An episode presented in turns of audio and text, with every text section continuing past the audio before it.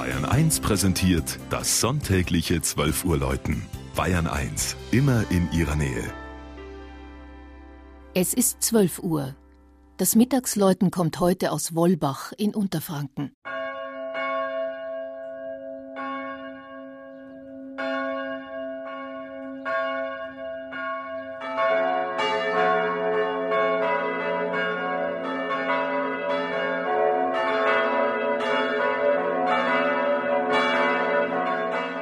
Keine fünf Kilometer nördlich von Bad Neustadt liegt Wollbach im Landkreis Rhön-Grabfeld.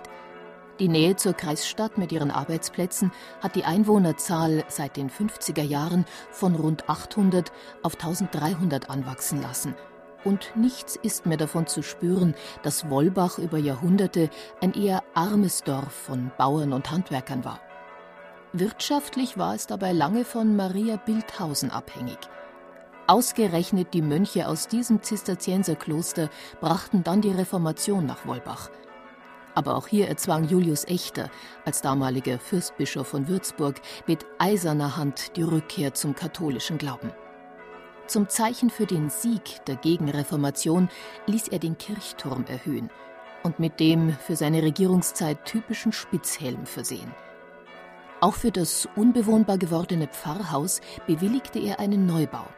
Der wurde 1608 vollendet und gilt heute als das älteste Gebäude des Ortes. Die Kirche selber wurde vor gut 100 Jahren durch einen stark vergrößerten Neubau ersetzt. Von der Sandsteinfassade mit ihren Spitzbögen an Portal und Fenstern bis hin zur Innenausstattung war das 1896 geweihte Gotteshaus dabei ganz im Stil der Neugotik gehalten – doch 1963 wurden die reich geschnitzten Altäre aus der Kirche verbannt. Nichts sollte mehr von Liturgie und Wortverkündung ablenken. Aber keine zwei Jahrzehnte später setzte ein Umdenken ein und einige heiligen Figuren konnten wieder Einzug halten. Sie gehören jetzt ebenso zu den Schätzen der St. Bonifatiuskirche von Wollbach wie ein Kreuzweg im Nazarenerstil aus der Werkstatt der Würzburger Bildhauerfamilie Schistel.